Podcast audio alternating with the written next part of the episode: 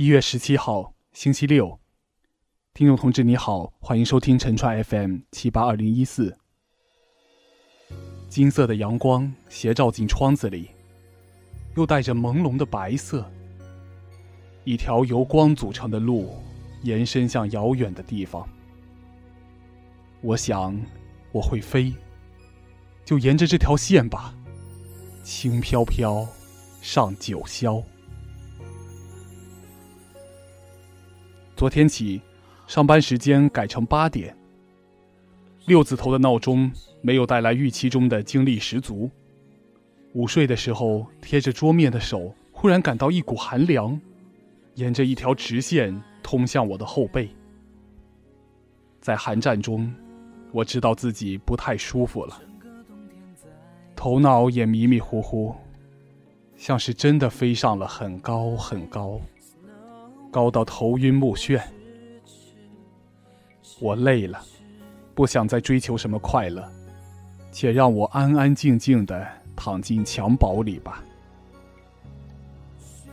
昨天早上，在大家的聊天声中，在网边的声声嗔怪，这么多人把网络卡到动不了之中，忽然有手机响起了陌生的铃声，这是闹钟。是平常的起床时间，同时也有好几位同志请假，午饭团就散了。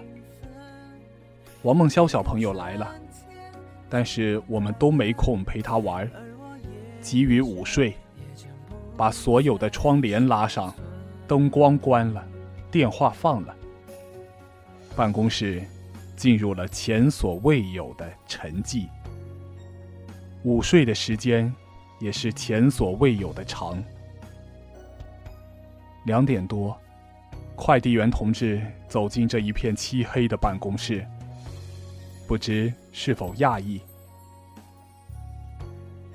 晚上在省实验闽剧院看水仙花奖的一场比赛，走进剧院时，一对孩子也进来了，我猜他们是戏曲的少年学员，一问还真是。听他们谈话间提到一个叫蒋嘉伦的名字，好熟悉啊，在哪里听过呢？哦，想起来了，从新村的王玉祥那儿。我问谁叫蒋嘉伦？两位刚才在打闹的男孩指着中间的一位，他非常安静，显出超乎同龄人的成熟，穿的比我讲究多了。帽子、围巾都戴上了。我试探道：“你是不是向远小学的？你怎么知道？”虽然他也说自己是福州人，但是听口音觉得不像。现在念初一了吧？他们说下月底要去北京了，开始新的学习历程。他们是属于什么艺校的？学什么剧种？文化课也要学吗？都还来不及问，他们就被老师喊到楼下去坐了。昨晚这场都是来自漳州的剧团。从楼下坐的评委里，我发现了省京剧院的孙静梅同志，实验闽剧院受过朱镕基同志接见的林英老院长。总共十几个选手，就演了十几出折子戏。头晕目眩的我。到八点半就有点撑不住了，最后居然演到了十点多。后来听新村里的那位阿姨说，评委才辛苦呢，这几天的比赛都很长，下午也演到六点多呢。昨晚我第一次看到了木偶戏，除了人物都变得很小以外，动作可都跟真人演的一模一样，如何挥舞水袖。如何坐下读书，如何打虎，都如出一辙。发现闽南的剧种还真多呀，高甲戏、梨园戏、歌仔戏、湘剧、南音，不知道这些有什么区别呢？我觉着跟看闽剧的感觉也差不多，就除了方言不同。还发现了闽南话似乎比福州话更加不分前后鼻音。唱到像心脏的心这一类的字哈，到了孕妇的地方还以为会是前鼻音，韵尾呢又滑向后鼻音了。星，不知道准不准确。昨晚的折子戏，几乎每一折都在哭诉着国破或家亡。可能整部戏的结局是喜剧，但其中最展现演员功力的还是这悲惨的片段吧，就拿来参赛了。于是我就被这弦弦演绎声声思，四诉平生不得志，监关莺语花底滑。幽夜泉流冰下难的音乐，带向了另一个世界。想起奶奶经常听戏听评话，古时候什么悲惨的事情应该都听说过了，可是心理承受力怎么还这么弱？我们稍微做点事情，她都害怕风险。大概真的是另一个世界。我们不管怎样同情剧中人，跟事情发生在自己身上。终归是完全不同的感觉。农场里，猪被主人抓去时嚎啕大哭；牛羊很奇怪，我们也被抓去过呀，也不至于反应这么激烈吧？他们哪里知道，主人只是从他们身上挤奶，抓去猪则是要杀了他。世界是这样大，个人是这样小，有多少别人的感觉？我们无法体会。姚贝娜昨天病逝了，记者第一时间就发出了消息。尽管我们不能恶意的猜想，记者早就写好了稿，在焦急的等待着他走。但是也不得不承认，搞传播的人，有几个是会始终与人间的悲悲喜喜同悲共喜，把帮助当事人、帮助社会进步作为目的。把报道只作为手段呢？在每天都带着任务要去及时全面的报道一幕幕悲喜剧之后，有几个人不会变得疲惫，继而冷漠呢？前天晚上，小雪和小短裤往单位的群里传了几张图：福州大戏院门口有人晕倒，路人抢救。他俩心里很想帮一把。但是爱莫能助。单位重组以后，青春的新闻理想像是又回来了。群里的第一反应是：这是条新闻，怎么报道它？这么正能量的内容怎么能漏掉？我在自豪于这种理想之余，又有了点不知该不该有的想法。我们首先是为了正能量，还是为了不漏掉？我觉得自己可能没有新闻理想吧。新闻本身成不了理想，只是为了更高理想的一种手段。而且我现在变得不希望世上有太多的新闻人，太多的文科生，因为很难遇到什么时刻，宣传报道对于事情的解决是起关键作用的。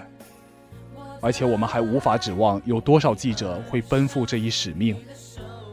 社会更需要的，还是医生、工程师、司机这样的人。第二天，报社的群里又有图片爆出，五一大厦附近有火灾。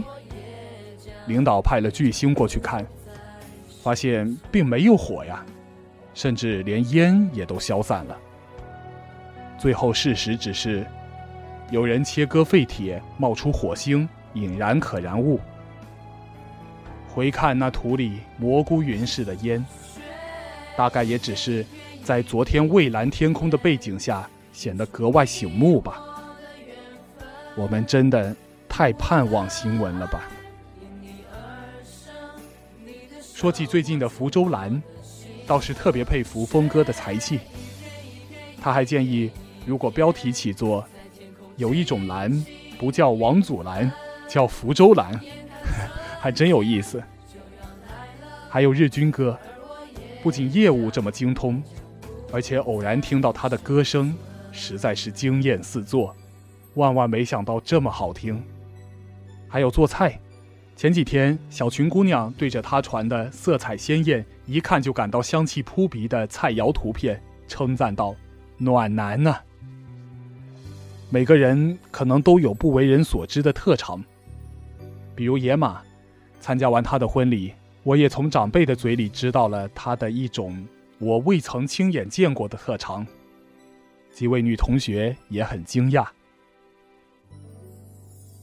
昨晚看戏归来的公交车上，我跟阿姨说：“还是福州好啊，漳州、龙岩到处的院团也都得来这里比赛。”她说：“是啊，省会就是好。”他还觉得上世纪六十年代演的《沙家浜》比较真实，现在改编成电视剧不真实了，包括《智取威虎山》也是。这跟我的习惯想法不同啊！京剧里面那样脸谱化好人坏人，而现实生活里应该是不那么容易辨认的吧？而后又想到，会让他感觉真实，可能是因为年代距离不远。当年的演职人员更能体会革命战争的故事和情感吧。现在的我们，毕竟不够理解当年的他们，就不必说智取威虎山把制胜的法宝群众路线降格为侠肝义胆了。看《宝葫芦的秘密》改编之后，不也把贯穿于原剧始终的集体主义给搞没了吗？正当我觉得 TFBOYS 进入瓶颈期时，王俊凯、王源又分别发微信、微博说：“今天来公司训练了，惊喜呀！”在不停的四处跑通告后，久违的“训练”二字呀！别忘了，这十年里还有很长的时光要留给成长，长成更有实力的你们。小凯比我预期中更 man，那天晚上。他被坏人篡改了航班信息，滞留在机场，还被保安驱逐。第二天还要上课呢。小凯没有慌乱，首先打电话给妈妈说：“妈妈，我这边有点事儿，要晚点回家。”小马哥忍不住要骂人，小凯把他劝住了，安抚他没事儿的。小凯依然把九十度的鞠躬带给粉丝。回家后，第一时间发了两个字的微博，告诉粉丝们：“到了。”后面带着两个表情，一个 OK 手势，一个微笑。你还能说他只是个孩子吗？见的世面大了，心确实会累，但也变得更懂事。不懂事的例子，就像我。这两年，有人在尽力教会我人心的复杂。我应该感谢这样的人。其实我是越发渴望纯真了，但是能够认识复杂，难道不是一件好事吗？今年跟我几乎同时开了微信公众号的，还有加农炮和九五零六零的于大哥。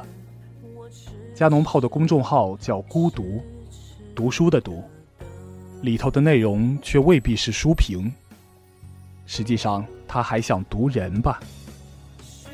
于大哥说，申请公众号的目的很简单，让大家知道我还好，也让我知道你们很好。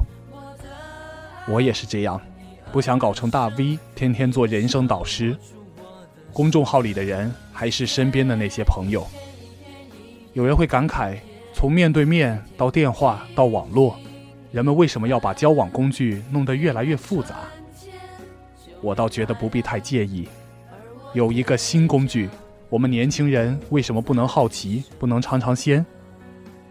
既然通过公众号能更全面的读懂朋友，读到一个不一样的他，为什么不读读呢？一代一代人的思想越变越复杂，从柴米油盐变成了人生哲学。很多人平常以阳光示人。孤独时，则更多是愁绪，但里头也包含着更有意义的思考。读懂一个人，当然不像以前那么容易了，这是我们共同的苦闷。有了新鲜的工具来帮忙，我们思想的翅膀会更加丰满，可以飞得更高，看得更多。